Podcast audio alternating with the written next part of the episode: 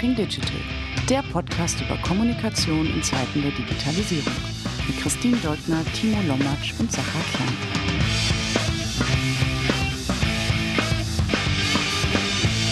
Herzlich willkommen zur ersten Folge Talking Digital in 2021. Erste Folge in 2021. Wahnsinn. Und wir sind schon mitten reingeschlittert und äh, kommen jetzt erst dazu, hier zu dritt äh, unsere erste Folge aufzunehmen. Wieso, weshalb, warum? Da können wir gleich auch nochmal was zu sagen. Wir haben super spannende Themen für euch. Und ich sage erstmal Hallo in die Runde. Hi. Moin nach Hannover. Schön, dass wir hier mal wieder zusammen sind. Das hat ja lange gedauert, bis wir hier zu dritt mal wieder zusammenkommen. Warum eigentlich? Was ist los bei euch? Ich mache mal vielleicht den Anfang. Das ist äh, eine gute Überleitung zu zum anderen uns. Ähm, das kann man nämlich tatsächlich an der Stelle äh, dann schon durchaus so sagen. Ähm, das, das Jahr 2020 war für Hyper ein super, super, super, super anstrengendes, ähm, weil, äh, oh Wunder, Corona hat auch uns in irgendeiner Weise betroffen. Ähm, da geht es aber tatsächlich eher um den mentalen Aspekt von, von uns Menschen und weniger um irgendwelche negativen wirtschaftlichen Entwicklungen. Ähm, obwohl wir eine äh, totale Remote Company sind, haben wir festgestellt, dass die unmittelbare Belastung, den ganzen Tag zu Hause zu sitzen, zu Hause sitzen zu müssen und eben nicht irgendwie ähm, in Restaurants gehen zu können und all das, was glaube ich jede einzelne Hörerin und jeden einzelnen Hörer sonst eben auch beschäftigt und quält, ähm, auch für eine Remote Company durchaus zu einer Belastung werden kann. Ähm, nicht zu einer Belastung wurde das Geschäft, das hat extrem gut funktioniert und zwar so gut, dass wir irgendwann im Laufe des Jahres 2020 eine ähm, relativ gravierende Entscheidung getroffen haben, nämlich A, dass wir unsere Dienstleistung, die sich bisher nur auf den deutschsprachigen Raum erschlossen hat und bis hierhin auch erschließt, auch international anbieten wollen und dass wir Wachstum gerne zulassen wollen. Ähm, 2020 sind wir um über 100 Prozent gewachsen. 2021 müssen wir das nicht verhindern. Gleichzeitig wusste ich aber auch, so ganz easy peasy wird das nicht, erst recht nicht äh, für mich, weil das nicht meine Kernqualität abbildet und Kernqualifikation äh, und ähm, auch nicht meine Leidenschaft. Und äh, somit habe ich mich äh, mit der Frage beschäftigt, wie kann es weitergehen? Und da habe ich mich dran erinnert, dass wir doch eine wunderbare Co-Hostin hier im Podcast haben, die ich auch schon darüber hinaus einige Jahre kenne und eben auch ihre Qualitäten kenne. Und ähm, so ist es dazu gekommen, dass äh, Christine uns seit dem 15.02. bei Hyper verstärkt als COO. Und Christine, deswegen kann ich an der Stelle vielleicht auch an dich übergeben. Warum hat es so lange gedauert, bis wir diese Episode aufgenommen haben? Ja, hi Timo. Äh, Sacha sehe ich ja öfter jetzt mittlerweile als dich. Äh, schön, dass wir endlich wieder connecten. Und ja, irgendwie ein ganz aufregender Start ins neue Jahr mit dem Start bei Hyper und raus aus dem äh, bequemen Unternehmenssitz auf die aufregende äh, Agenturseite. Ähm, warum hat es so lange gedauert? Es war einfach ein, ein guter, voller Start, wie das äh, ist, wenn man in so in, in, in Unternehmensstrukturen unterwegs ist, wo viel passiert. Und das ist bei Hyper definitiv der Fall. Ich hatte ein richtig cooles Onboarding und bin mal zwei Wochen komplett abgetaucht und habe alles äh, schwammmäßig aufgesaugt. Und würde jetzt sagen, ich bin ganz gut angekommen mittlerweile in der Hyper-Familie und versuche mir jetzt äh, zu überlegen, wie ich am besten und am schnellsten unterstützen kann. Und gerade äh, im Hinblick auf die Internationalisierung, auf die internen Prozesse und Strukturen. Genau, und ansonsten ähm, Corona geprägtes Jahr haben wir ja, glaube ich, alle hinter uns. Das hat auch bei unserer Familie nicht halt gemacht. Der Rest war dann wahrscheinlich etwas familienlastiger, was die Anforderungen anging. Und wir sind froh, dass wir jetzt so langsam wieder äh, Fuß fassen in einem halbwegs geregelten Alltag. Toi, toi, toi. Timo, wie lief's denn bei dir? Was, was, was hast denn du gemacht zwischen Dezember und, und jetzt? Wie, wie lief's denn für, für deine auch tatsächlich neu gegründete Agentur? Es war ja der erste Jahreswechsel, den, den, den ihr bestritten habt. Ja, das stimmt. Also ja gut, also dass wir nicht zusammengekommen sind, liegt auch natürlich auch unter anderem an mir. Sonst hätte ich ja mehr treiben und drücken können. Bei uns läuft es auch sehr gut. Der Jahreswechsel, der war schon am ersten Tag dann äh, am zweiten, zweiten ersten wieder vorbei, weil es gleich weiterging und voll reinging und äh, da, da auch, ich glaube, wir hatten auch schon mal so eine kurze äh, Retrospektive drin, wo wir die Gründung angeguckt haben. Also ähm, äh, läuft super, also menschlich super, inhaltlich super und ist gerade, also das äh, hatte ich im Vorgespräch gerade mit Christine kurz auch, wo wir uns geupdatet haben. Also ähm, gerade super spannend, auch in den letzten drei, vier Wochen, was für super spannende Projekte, Anfragen reinkommen. Also wenn das das Fenster für das Jahr ist und was sich da bewegt, ist das super. Also auch alles, was man bei Corona vorher äh, antizipiert hatte teilweise, dass jetzt diese Digitalisierung in der Kommunikation voll durchschlägt, intern, extern, dass man sich, äh, dass sich Unternehmen wirklich mal mit anständigen Budgets strategische Gedanken machen, wie sie Kommunikationsarchitektur bauen, intern, extern und was sie machen und natürlich bei uns auch das Thema äh, Gender und Diversity äh, Kommunikation äh, ganz wichtig und gerade total nachgefragt. Genau. Und deswegen sind wir froh, dass wir diesen Termin jetzt hingekriegt haben, auch äh, obwohl es wieder an allen Ecken und Enden ähm, gut abgeht. Aber eine Frage noch ganz kurz für, für unsere Hörerinnen und Hörer vielleicht. Ähm, äh, vielleicht wissen es auch alle, aber äh, äh, Christine, was ist denn eine CEO, COO? Was macht denn, was heißt denn COO? Was macht denn COO? Chief Operating Officer. Ähm, am Ende geht es, wie gesagt, um Strukturen, Prozesse, Abläufe. Wie effizient sind wir eigentlich? Ähm, wie sieht die Strategie der Zukunft aus? Nicht nur als Agentur, auch als Arbeitgeber, als äh, Unternehmen, als Partner für unsere Auftraggeberinnen. Ähm, genau, da fällt einfach ein ganzer, ganzer breiter Teil darunter. Und wie in meinem konkreten Fall neben diesen ganzen Themen auch die Internationalisierung, weil ich ja genau das auch schon in verschiedenen Setups gemacht habe bei Zalando für die 15 europäischen Märkte und bei BCG Digital Ventures eben in Zusammenarbeit mit den Kollegen in den USA. Genau. Einfach äh, fast, fast alles und ganz viel davon und natürlich auch äh, gemeinsam mit unseren Auftraggeberinnen äh, hands-on bei einigen Themen. Cool. Ja, wo wir, wo wir das geklärt haben, steigen wir doch mal rein. Wir haben wieder unseren Dreier-Talk heute. Das machen wir ja einmal im Monat in Zukunft wieder ähm, und bringen jeder ein Thema mit, das über das wir gestolpert sind äh, in letzter Zeit, das uns auf der Seele brennt, das uns bewegt hat, inspiriert hat. Und Sacha, was was treibt dich um? Welches andere Thema könnte besser passen in den Einstieg 2021 äh, als Clubhouse? Weil irgendwann Mitte Januar war für all diejenigen, die äh, mit einem iOS bewaffneten Gerät unterwegs sind, auf einmal diese Einladung da und real und äh, wir durften uns auseinandersetzen, was eigentlich dieses Clubhouse ist. Und ähm, ein, ein ganzes Wochenende lang hatte ich das Gefühl, dass halb digital Deutschland oder eigentlich sogar ganz digital Deutschland zu Gast im Clubhouse gewesen ist und jeder irgendwie einen eigenen Talk aufgesetzt hat und jeder äh, bei LinkedIn ähm, tatsächlich seinen eigenen Talk promoted hat. Und alles war cool und alles war super und und ehrlicherweise waren auch wirklich super spannende Gespräche weil Ich kann mich noch an meinen allererstes Clubhouse-Erlebnis erinnern.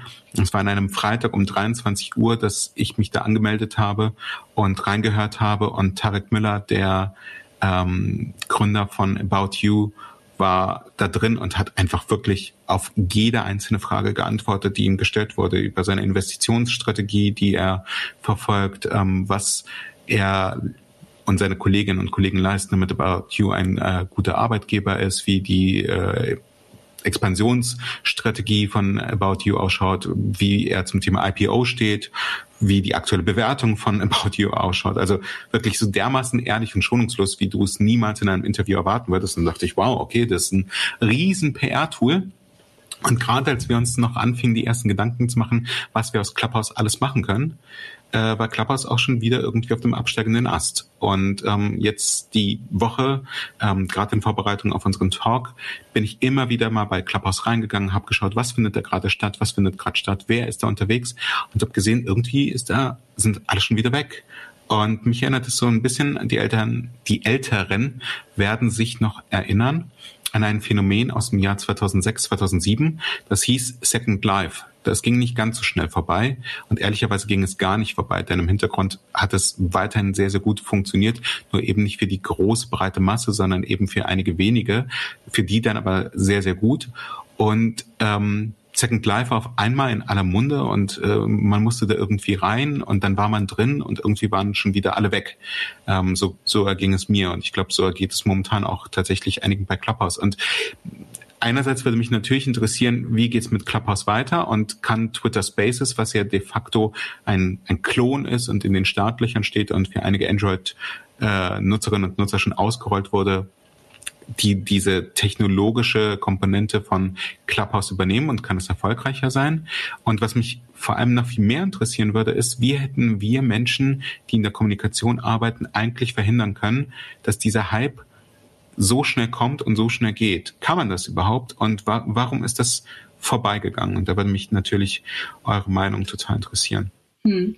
Ich, also zum, zum wo, wo lebt Clubhouse eigentlich und, und ähm, andere, andere Anbieter, die dieses Feature übernehmen, ich sehe ganz klar, also es ist wie, wie Instagram und Instagram Stories ähm, die Kopie von, von, von Snapchat ist am Ende wird es einen anderen großen Player geben, aus meiner Sicht, der das integriert und wo es wahrscheinlich noch mehr die Masse erreicht. Was man nicht vergessen darf, du hast gesagt, ganz digital Deutschland online und das stimmt de facto einfach nicht. Deutschland ist halt, ich glaube, das Verhältnis ist 80-20 iOS und Android.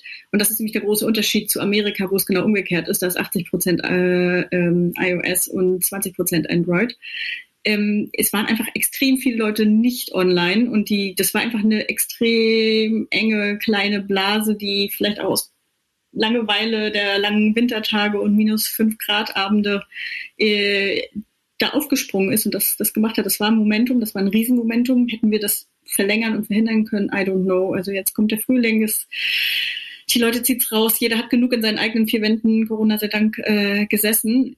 Nichtsdestotrotz glaube ich, dass das Feature und das, was, was, was Clubhouse äh, neu gebracht hat, äh, das wird schon nachhaltig bleiben. Die Frage ist bloß, wo lebt das? Und gerade in einem Business-Kontext wie LinkedIn oder ein Twitter, wo eben starke Communities äh, sich austauschen, da sehe ich das total äh, als, als Riesenchance, äh, dass es da weiterlebt und nachhaltig auch Sinn stiftet. Ich weiß nicht, ob ihr die K5-Konferenz kennt, äh, ist eine riesen E-Commerce-Konferenz und die haben das ultra schlau, das war einfach auch gutes Timing natürlich, ne? die Konferenz hat stattgefunden und die haben alle Breakout-Sessions morgens mit den Speakern, bevor der Tag losging, äh, noch so kleine, sind ja keine Fireside-Chats, aber dann eben äh, andere, andere spontane Meetups gemacht.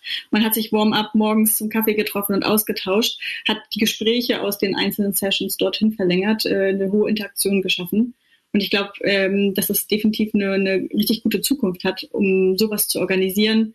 Ob das maßgeblich auf dieser Clubhouse App weiter stattfinden wird oder ob das eher die Nische für Mental- und Life-Coaches äh, sein wird, die sich da gerade en masse tummeln ähm, und, und oder stilles Netzwerken. Also ich sehe da eher eine traurige Zukunft für die App selbst und äh, ein starkes Potenzial für einen großen Player, der das schlau und schnell äh, integriert und ausrollt. Das denke ich auch und, und das sehen wir ja schon, dass das passiert. Ich glaube einfach, dass ähm, wir diesen typischen Gardner Hype Cycle da einfach äh, voll durchlaufen und ähm, dass das so hochgegangen ist, äh, hat natürlich äh, mehrere Gründe gehabt, aber unter anderem auch, äh, wie ihr schon gesagt habt, dieses ähm, einmal diese alle dürsten nach dem kurzen Gespräch am Kaffeeautomaten, wenn sie sich was holen oder dem Gespräch. Also das Geilste war ja immer bei Barcamps und auch bei Konferenzen irgendwie war ja immer das Geilste das Gespräch auf dem Flur und so. Ne? Also meistens, also oft war es ja so, dass du in Sessions gar nicht so viel Spannendes Neues gelernt hast, also eher selten. Aber äh, auf dem Flur hast du dich unterhalten, hast geschnackt und dann äh, ist irgendwer mal auf dem Panel mitgesprungen und so und das war immer super spannend und das hat hat halt ähm, Clubhouse einfach ersetzt, dass du einfach mit vielen Leuten schnell irgendwie äh, dich vernetzen kannst, Fragen stellen kannst und sehen kannst, was passiert und andere können zuhören und auch noch diesen Gesprächen lauschen, die du sonst halt irgendwie auch in der Bahn hast oder sonst wie. Und das war äh, und das war halt haben die Leute ewig lang nach gedürstet und dann war natürlich diese riesen äh, Fear of Missing Out, ne, die einfach alle Leute reingetrieben hat. Und da sind, äh, da gebe ich Sacher voll recht, da sind super ein paar super spannende Talks passiert, aber es war natürlich auch, wenn man das auf die Masse anguckt, war natürlich auch super, super viele Talks. Der, der, der, der Maßgab äh, nach äh, wurde schon alles gesagt, nur noch nicht von mir. Und ähm, und ja, ich bin auch mal durch, Zufall in so einen Talk, also es, war, es, war, es war richtig genial, es war wirklich wie Autounfall und du konntest nicht weggucken, ähm, in so einen Talk reingerutscht, wo so diese LinkedIn, LinkedIn-Spammer sich ausgetauscht haben, also diese, die, diese Neukundengewinnungs-Spammer Spammer bei LinkedIn, da waren 500 Leute drin und da gibt's so eine Bude, ähm, die die irgendwie coacht und denen das Geld rauszieht, äh, weil die die coacht und da begleitet dazu, ne? also es war unglaublich, auch, auch allein die, die Sprache, die die gebraucht haben. Ähm, und, und in dem Sinne schon wieder interessant, aber naja, ähm, lange Rede, kurzer Sinn. Also das Grundproblem ist ja bei Clubhouse einfach für, für das Massenphänomen nicht weit genug verbreitet, nicht etabliert genug, nicht, nicht in ein großes Netzwerk mit eingebunden und dafür, dass du dann ähm, immer genau zu dem Zeitpunkt Zeit haben musst, wenn was passiert. Das passt halt nicht in den Arbeits-, Homeschooling, Familienalltag von den allermeisten Menschen. Und deswegen ist es äh, sehr, sehr schnell runtergegangen, weil was funktioniert jetzt noch bei Clubhouse, genauso wie in den USA, die längerfristig angekündigten Events mit einem äh, mit, mit einem tollen Speakerinnen-Line-Up, ähm, die funktionieren noch, in Deutschland wie in in USA Aber ähm, wenn mir es genauso wie Sacher, wenn ich ab und zu mal irgendwie Zeit habe auf einer Hunderunde oder sonst was und dann reingucke, ist nix. Und das andere Ding, was ich auch sagen muss, halt, wie gesagt, ich habe dann auch einfach zu viele Talks erlebt, die einfach zu dünn waren, zu inhaltsleer. Und dann habe ich angefangen, wieder Podcasts zu hören und dachte mir wieder, ah, geil, ne? Also, äh, also darum geht's. Deswegen, ja, sehe ich das genauso wie ihr, habe es nur noch mal auch gesagt. Mensch, ist das hier ein Clubhouse-Talk? Tatsächlich einer der Punkte, ich finde, das ist ein total valider Punkt, den du gerade anbringst, was mich, also du bist ja auch eher äh, tief drin bei den Themen Hass im Netz und wie gehen wir damit um. Mhm. Bei Clubhouse habe ich genau die Gegentendenz erlebt. Alle sind ja. super konform und kuschelig miteinander und äh. ich bin wirklich nicht der Megapöbler, aber so ein gepflegter Diskurs und, und eine gute Reibung tun eine Unterhaltung extrem gut, wenn man nicht die ganze Zeit sich erzählt, wie, wie man auf der gleichen Seite steht. Per Definition haben sich aber natürlich Leute in den, äh, auf den Podien zusammengefunden, die irgendwie alle auf derselben Seite stehen. Und äh, gefolgt war ein Talk äh, zum Thema, ähm, wie kommen die Retailer endlich auf Online. Und der nächste Talk war äh, von den Onlinern, warum der Offline-Handel endlich sterben muss. Mhm. Aber die haben nicht miteinander geredet, sondern die haben in zwei Sessions nacheinander geredet. Und das ist so exemplarisch für das Problem. Alle stimmen sich zu und klopfen sich auf die Schulter und am Ende ist nichts Neues rausgekommen. Du hast, hast auch keine Erkenntnis gewonnen. Alle suhlen sich nur in, in, in, ihrer, in ihrer Bubble. Aber was uns ja vorwärts bringt, ist ja mal eine neue Perspektive, die das aufrüttelt oder auch ein Streitgespräch. Ähm, Habe ich bei Clubhouse noch nicht so viele gute gesehen. Plus Rededrang äh, und Metaebene über Clubhouse reden ist auch etwas, was mich abgrundtief abnervt. Also wenn noch einer bei Clubhouse in einer thematischen Runde erzählt, wie er Clubhouse findet, flippe ich aus. Insofern lasst uns dann vielleicht doch die Überleitung finden und nicht mehr über Clubhouse reden, sondern zu unserem nächsten Thema übergehen. Ähm, Christine, das hast du mitgebracht und es betrifft ein, ein Drama, das, äh, glaube ich, aktuell mehrfach verfilmt wird. Ja, also Wirecard, äh, genau, ein Drama in 8000 Akten. Äh, ich finde ja eh super interessant, wie so viel schieflaufen kann auf so vielen Ebenen mit so vielen Stakeholdern, das sehenden Auges und unter Überwachung. Anyway, das ist aber nicht das konkrete Thema, nicht Wirecard im Großen, sondern konkret ein Artikel, den ich im Stern gefunden habe, äh, investigativ äh, aufgedeckt mit der Headline PR-Agentur bot Wirecard an, Journalisten auf eine schwarze Liste zu setzen. Und ich finde das ja immer interessant, wenn so äh, breite, breite Medien, Massenmedien äh, auf so PR-Themen gehen und was da auch aufregend und berichtenswert ist. Der interessante, also was, was einfach drin stand, ist zum einen äh, WMP äh, als, als PR- und Lobbyagentur hat Wirecard beraten. Ähm, erstmal herzlichen Glückwunsch, die haben das für 35.000 Euro Retainer im Monat gemacht, also guter, guter Satz äh, für die Agentur.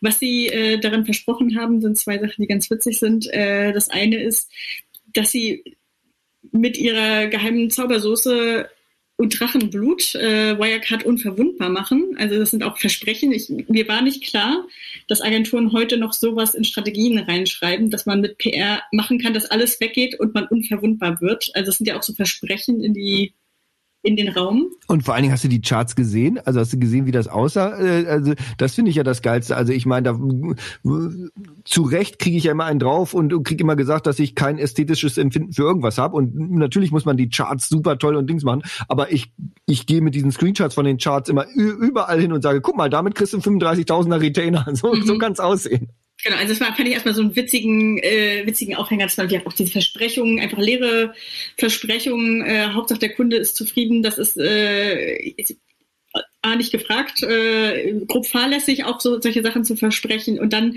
dass es auch noch zieht und Leute das natürlich irgendwie gerne hören und das kaufen, interessant. Der aber tiefere Aspekt und den ich auch wirklich diskutieren möchte, ist der Fakt, dass abgesprochen wurde, dass man eine Liste erstellt mit relevanten Redakteuren, Journalisten und dort identifiziert, äh, wer ist unliebsam, wer steht ihnen kritisch gegenüber, mit wem hat man eine gute Basis und äh, wer ist hier potenziell noch offen. Und äh, das war eigentlich der Kernaufreger dieses Artikels.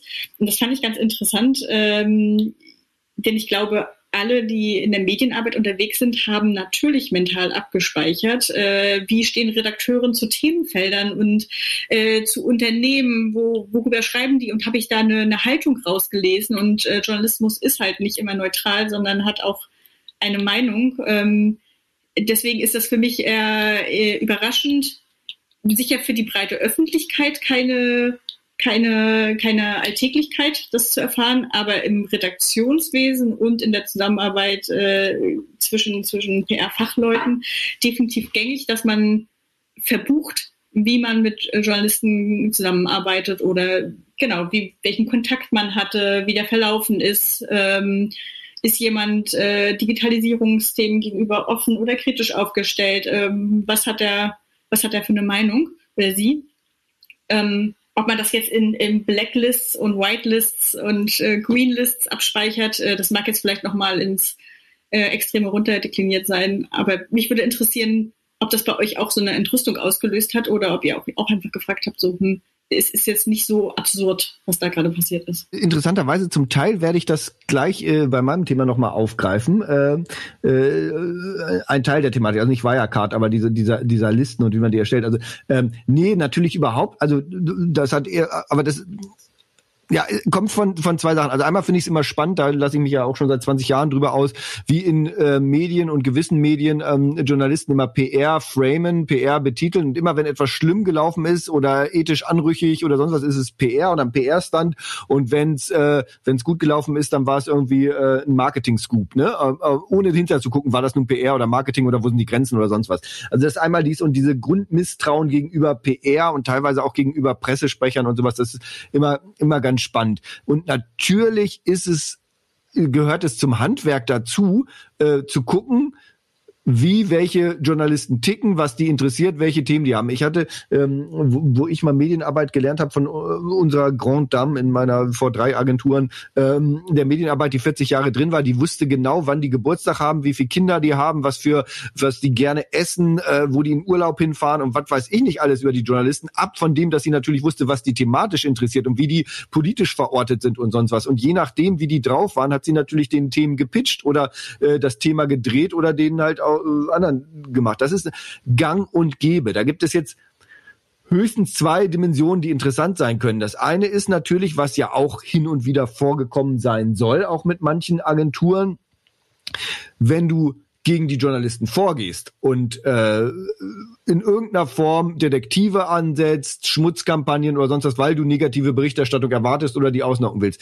Das ist natürlich indiskutabel. Das geht natürlich überhaupt nicht, ist völlig klar. Ähm, und das soll auch vorgekommen sein. Ich weiß nicht, ob die das irgendwie in die Richtung drehen. Vielleicht als Kontext für, für alle zuhören, genau. Also Wirecard hat genau das gemacht. Sie haben äh, Ermittlungen gegen einen FT-Redakteur äh, angestrebt, um zu widerlegen, dass seine Veröffentlichungen und Recherchen richtig sind. Das konnten sie nicht, aber haben es trotzdem öffentlich behauptet. Und ich gehe total mit. Das ist natürlich äh, unter Wahrung der, der Pressefreiheit äh, ein absolutes No-Go. Genau. Das, das kennen wir ja auch an anderen Sachen, also PR-Agenturen, wo sie auch gegen NGOs oder NGO-Mitglieder oder kritischen Stakeholdern ne, ähm, in solchen Fällen vorgehen. Das ist natürlich, äh, geht überhaupt nicht und ist auch mit keinem Kodex der PR und mit keinem Selbstverständnis und sonst was vereinbar. Was natürlich geht, ist, dass du Stakeholderlisten hast und kritische Stakeholder zum Gespräch bittest, gezielt, ne, und deine Themen da entsprechend vorbereitet hast. Das geht. Was ähm, höchstens noch spannend ist, und das hätte der Aufreger dabei sein können, das ist nämlich, äh, wie, wie DSGVO-konform ist das denn überhaupt noch? Das ist nämlich das Spannende. Also darfst du Daten, wie, dass der Journalist Kinder hat, dann und dann Geburtstag hat, das und das Auto fährt und da und da in Urlaub fährt. Das darfst du eigentlich gar nicht mehr in der Excel unternehmensintern oder sonst wo aufheben in deiner Agentur, ohne dass der Journalist dem zugestimmt hat seit DSGVO. Und das ist äh, aber das ist ein völlig anderes Thema und das ist natürlich nicht der Aufreger und das ist viel zu unsexy, um das so hochzubringen. Aber das ist, das ist ein spannendes Thema, das dahinter irgendwo noch vielleicht liegen würde, aber für den Stern natürlich nicht spannend ist. Aber ansonsten, also ich habe den jetzt nur quer gelesen, den Artikel. Ich habe da auch nicht verstanden, was da der Aufregerbrei ist. Ja, und ich würde als Gegenthese ja sogar noch äh, einbringen, Redaktionen haben ja auch eine Ar Arbeitsweise und die wissen natürlich auch, haben ein bestimmtes Set an Expertinnen und Experten für Fachbereiche. Hm. Und äh, es ist mir nicht nur einmal untergekommen, dass ein, eine Redaktion auf mich zugekommen ist und gefragt hat, wir suchen jemanden, der, der, der die Haltung XY vertritt. Also nicht ergebnisoffen ein Gespräch geführt nee. hat, sondern wir brauchen einen Befürworter Völlig oder Gegner. Klar. Und so wird man auch äh, äh weiß ich nicht, ob mental oder schriftlich, aber definitiv wird man in einem Register geführt äh, als, als, Experte, ähm, auf welcher Seite man steht und wofür man äh, zu haben ist oder wo man äh, gegen ist. Und äh, eine ähnliche Handhabe gibt es ja auf beiden Seiten wirklich. Natürlich auch nicht nur im Print, da gibt es einschlägige TV- ähm, Formate, wo wir ganz genau natürlich wissen und kennen aus den verschiedensten Gründen. Ich arbeite ja auch für NGOs und äh, und für für Unternehmen, also für alle Seiten und auch für, auch für die Regierung und so. Und da weiß natürlich ganz genau, die die die wissen, sie brauchen einen O-Ton, der das und das aussagt und dann wissen sie, wen sie dafür anfragen. Völlig klar. Ich habe in den letzten Jahren tatsächlich bei einigen Massenmedien erlebt, dass das Verständnis von PR in, in, in irgendeiner Weise doch ein bisschen bizarr ist. Also wir hatten diese Woche gerade so ein, so ein kleines Erlebnis, dass wir einen Redakteur vom Spiegel angesprochen haben, weil wir beobachtet haben, welche Geschichten er in der Regel schreibt, so die Handschrift, die die Interessenslage rausgelesen haben oder meinen sie rausgelesen zu haben und für jemanden arbeiten, von dem wir glauben, dass das für den Redakteur total spannend sein kann. Und wir haben dann eine personalisierte Anfrage ähm, verfasst, so warum wir glauben, dass, dass ein Gespräch gut sei. Wir haben noch nicht mehr irgendwie ein, ein super konkretes Thema gepitcht, sondern einfach wollten, wollten ihn mal abholen, wie man so schön sagt, und, ähm, und kennenlernen. Und dann kam wirklich so ein, so ein, also ohne Anrede, ohne Abrede, ähm, Einsatz zurück, nehmen Sie mich aus Ihrem Verteiler raus. Und dann stellst du dir schon die Frage, was hat denn das mit einem Verteiler zu tun? Was hat denn das aber auch mit einem gesunden Dialog zu tun, der irgendwie eigentlich auch dafür da ist, jetzt nicht nur die, die Interessenslage unserer Auftraggeberinnen und Auftraggeber zu spiegeln, sondern natürlich auch den Redakteuren und Redakteuren den, den Job einfach zu machen. Ähm, und ehrlicherweise sehe, also wenn, wenn wir mit, ähm, wenn wir mit Auftraggeberinnen und Auftraggebern sprechen, dann sprechen wir in der Regel immer von drei Zielgruppen, die für unsere Arbeit wichtig sind oder die, die wichtig sein sollten. Das ist einmal natürlich die Interessenslage der Unternehmen, für die wir tätig sind. Das ist aber auch die Interessenslage der Redakteuren und Redakteure, weil wir einfach auch uns bewusst sein müssen, dass sie quantitativ eher abnehmen, weil die Wirtschaftslage von Verlagen nicht gerade rosig ist und weil die Werbebudgets eher sinken, als dass sie steigen ähm, und weil Menschen vielleicht auch eben äh, nicht bereit sind für Online-Journalismus so viel Geld in die Hand zu nehmen, wie das früher für den klassischen Journalismus der Fall war. Und die dritte Interessensgruppe, der wir eben genauso dienen müssen, sind diejenigen, die das Ganze am Ende lesen. Und wenn wir das alles in Einklang bringen, dann machen wir einen guten Job. Und nicht nur, wenn wir an unsere Auftraggeberinnen und Auftraggeber lesen, die die einzigen sind, die uns tatsächlich dafür bezahlen, dass das, was wir tun, gut ist, sondern wir müssen die anderen zwei genauso als Interessensgruppen ähm, verfolgen. Und insofern finde ich das total krude, dass manche Redaktionen oder Redakteure immer noch davon ausgehen, dass PR per se böse ist. Ähm, wenn wir aber jetzt tatsächlich an äh, das Gebaren von äh, WMP denken und wie sie ähm, auch ihre Wordings verfasst haben, um Wirecard zu ähm, überzeugen, da muss man ehrlicherweise auch sagen, es gibt halt diese schwarzen Schafe in der Branche. Und die Tatsache, also wenn das alles so stimmt, muss man natürlich immer unter Vorbehalt sagen, wenn das alles wirklich so stimmen sollte, ähm, dann, dann ist das natürlich auch irgendwo legitim zu sagen, und, und dann ist es durchaus legitim, dass einige Redakteurinnen und Redakteure denken, dass PR äh, etwas ist, was, was, was schlecht ist und dass wir uns dann auch nicht wundern dürfen, woher denn unsere schlechte Reputation kommt. Ich glaube einfach auch einige denken, dass es schlecht ist, weil sie einfach auch zugespammt werden ohne Ende mit Pressemitteilungen. Also ich würde ja immer noch sagen, 80 Prozent der Pressemitteilungen, die veröffentlicht werden, bräuchtest du nicht veröffentlichen, kannst du gleich in die Tonne treten. Ähm, und andererseits auch, wie gesagt, es Massenverteiler gibt, die, die einfach total blödsinnig sind, Leute blödsinnig bemustert werden. Und dann noch diese, diese Praxis der gängigen Hinterhertelefoniererei. Ähm, es gab, ich weiß gar nicht mehr, wer das, irgendein Redakteur hat mal bei Twitter geschrieben, ich glaube vom Weiß Magazin oder sowas, er hat ganz große Angst, äh, dass er irgendwann mal ähm, vor Gericht steht in einem Tötungsdelikt und äh, die Verhandlung beginnt da mit dem mit dem Satz: Wir wollten äh, bei Ihnen nur nachfragen, ob Sie unsere Pressemitteilung erhalten haben, so ähm, ne, oder mit, mit einem Telefonat zu dem Satz. Also ich meine, da gibt's ja immer noch, also da, da gibt's natürlich auch immer noch ähm, einige schwarzes Schaf und einige Schmut, der passiert. Warum ich verstehe, dass Journalisten äh, manchen PR-Sachen kritisch gegenüberstehen, aber es gibt natürlich genug andere gute Beispiele und genug, wo man sie unterstützt, wo sie natürlich auch oft aktiv auf einen zukommen. Weil ich glaube, auch im Journalismus hast du halt ein paar Pfeifenköpfe, die halt irgendwie ihr eigenes Weltbild haben und das auch nicht verändern wollen. Und ähm, andersrum, manchmal ist es ja auch ähm, per se so gewollt, also sowas wie Brand 1, ähm, die tragen das ja vor sich her, dass sie nicht mit Agenturen zusammenarbeiten oder mit PR-Agenturen zusammenarbeiten und so weiter. Und trotzdem kannst du da natürlich auch ins Gespräch kommen. Wobei das ein Mythos ist, ja. muss ich anmerken, weil das tun sie sehr wohl und das tun sie auch sehr, sehr gut. Und teilweise machen sie sogar, wie in der aktuellen Brand 1, ähm, PR-Agenturen und PR-Mitarbeitende sogar zu Subjekten von, von Artikeln, äh, wie sie es gemacht haben mit Janis Hornmeier von The Trailblazers.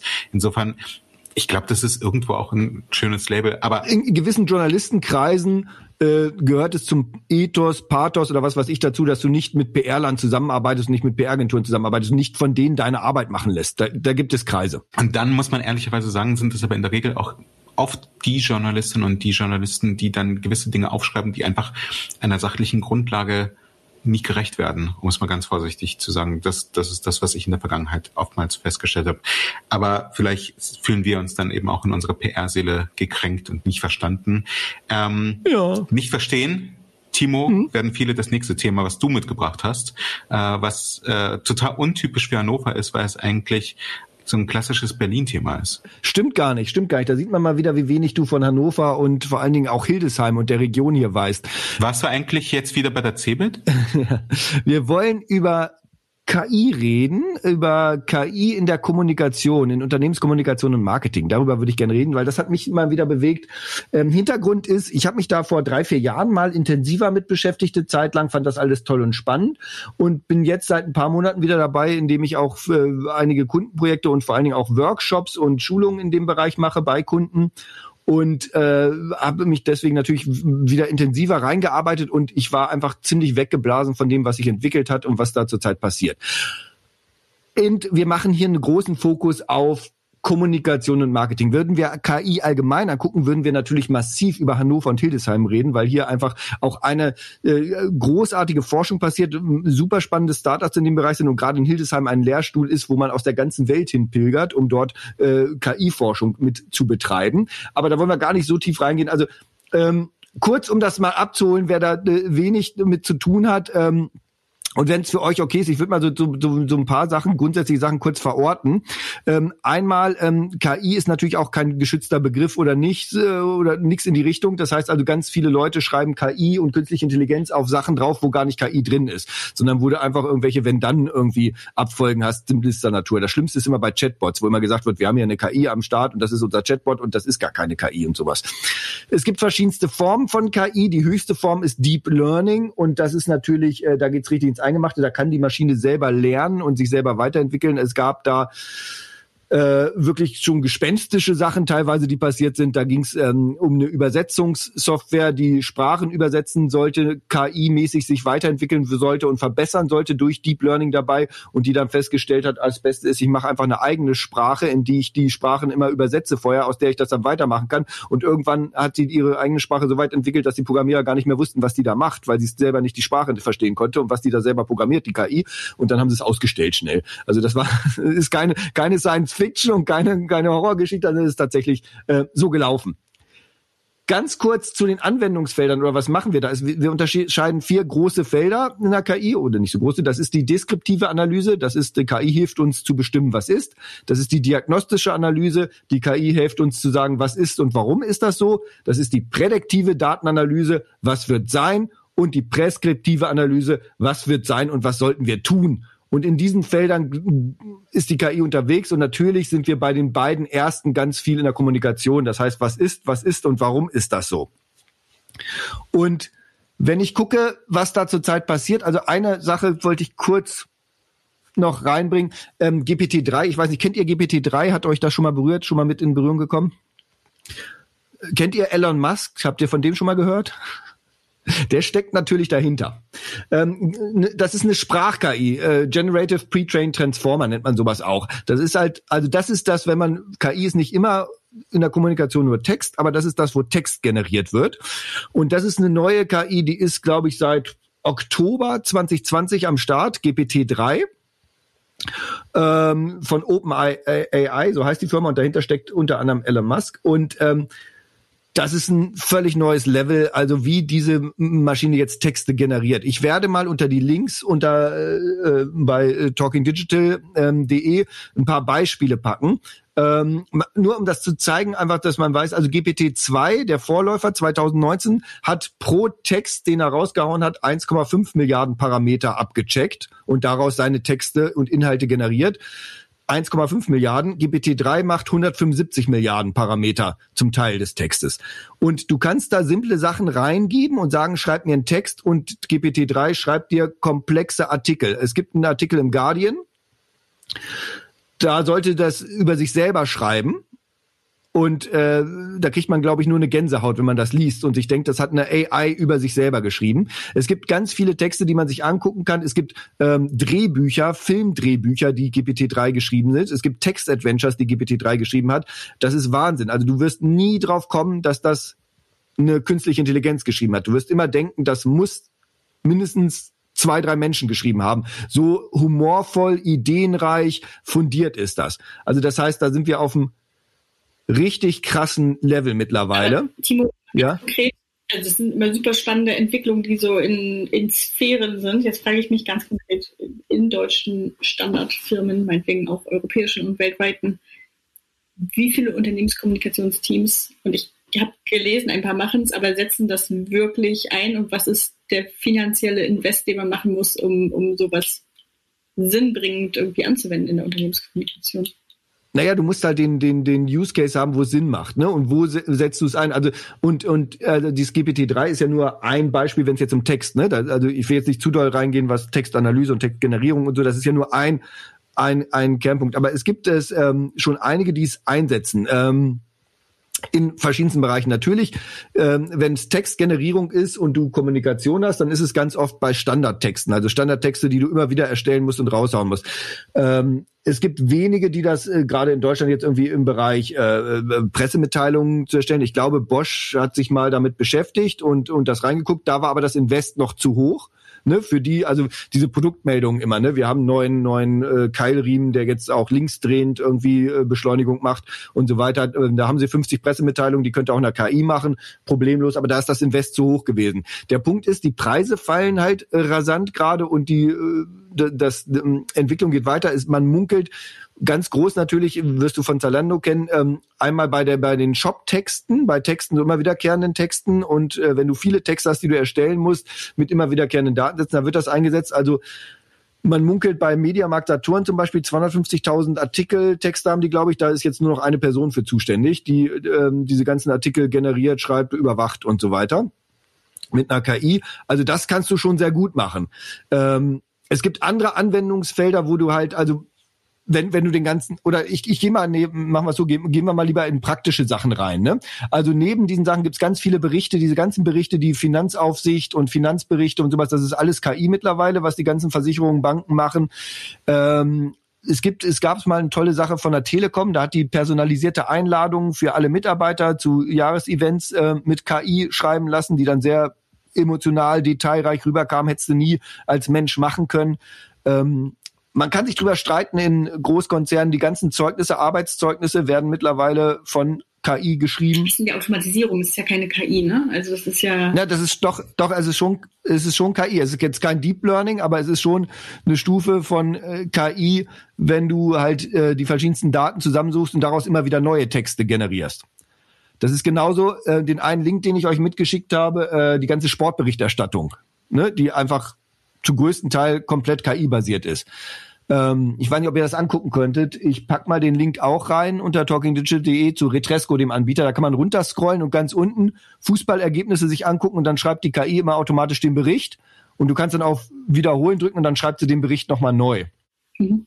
Das es ja tatsächlich auch schon in einigen Lokalzeitungen, also das, das, das hörst du ja immer wieder. In dass, fast allen. Ähm, also, einige, also in, in einigen Lokalzeitungen ist der Wetterbericht über, über eine KI äh, geschrieben oder äh, Fußballberichterstattung ähm, komplett äh, über eine KI geschrieben, aber jetzt nicht, was die Bundesliga anbelangt, sondern eben äh, was, was die Berichterstattung über irgendwelche lokale Vereine angeht, die fairerweise momentan nicht stattfinden kann, weil Fußball äh, im Amateurbereich den Corona-Einschränkungen zum Opfer gefallen ist. Ich muss ganz offen und ehrlich sagen, ich, also in, in in Tiefe kenne ich das Thema nicht und ich kann mich dazu auch nicht qualifiziert äußern.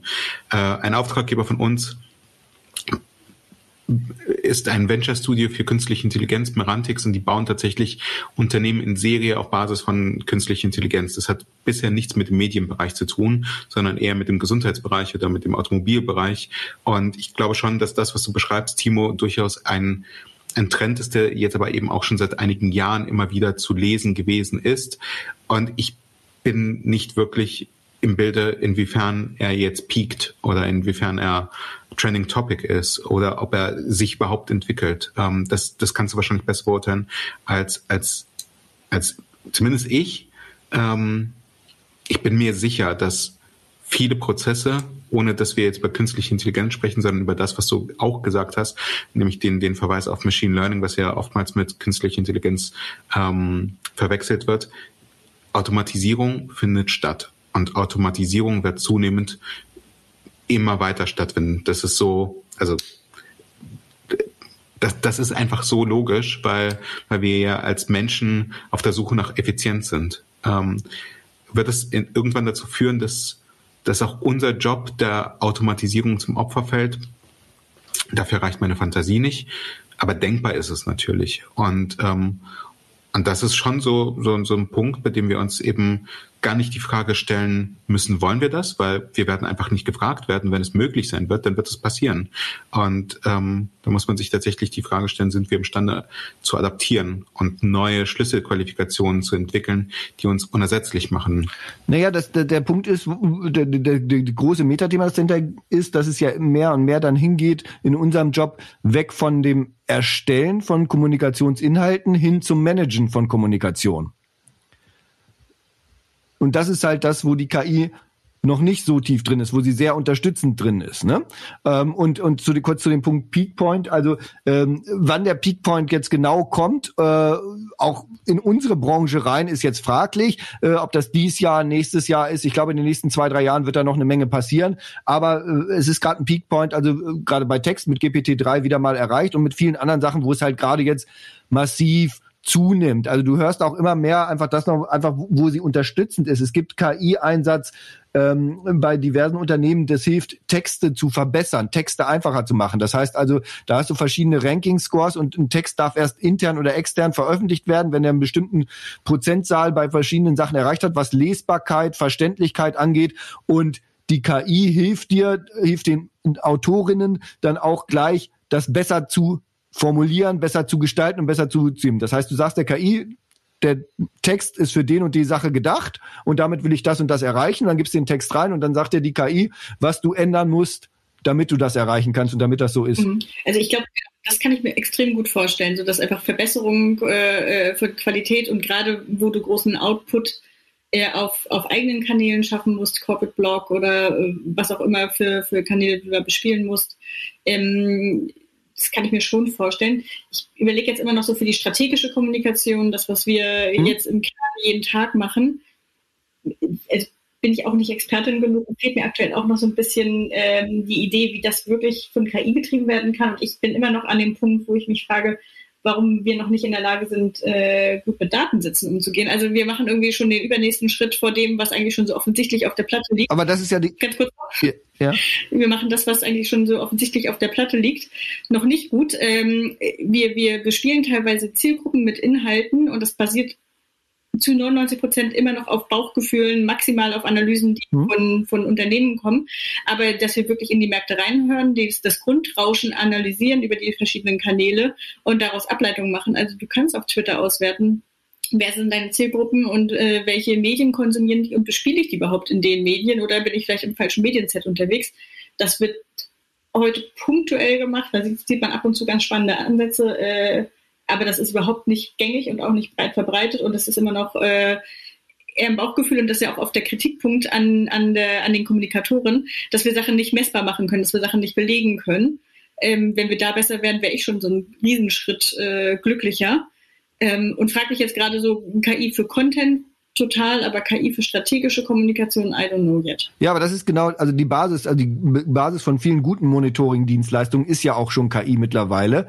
Ähm, und es gibt da Tailor-Made-Lösungen natürlich, wo du genau das machst. Also jetzt um mal auf das Wirecard-Ding zurückzukommen. Natürlich ähm, kannst du, gibt es KI-Lösungen, die dir genau sagen, ich habe das Thema, welche Journalisten wo muss ich wann wie erreichen, über welchen Kanal, ne, die dazu schreiben oder andersrum gesagt, ich, ich habe einen Journalisten oder Multiplikator und dann sagt mir die KI aggregiert, ähm, zusammengefasst von sonst woher gesucht natürlich, ähm, worüber die geschrieben haben, wann die das letzte Mal zu dem Thema geschrieben haben, wie deren Einstellung zu dem Thema ist und welche, welchen Aspekt des Themas sie vielleicht noch nicht beleuchtet haben und so weiter. Ne? Also das kannst du dir alles zusammensuchen lassen und der und genauso hat, das ist eine von den Dingern, die nach draußen kommen, worüber man reden kann. Bei Bosch zum Beispiel, Bosch hat mal analysieren lassen, die haben so eine Weihnachtskampagne gemacht, da haben sie genau das gemacht mit, mit Watson hier, mit IBM Watson, ähm, dass sie halt geguckt haben bei Twitter, was wird, da ging es um Elektrobikes, was wird in London, in Paris, in Stockholm Stockholm, in Berlin ähm,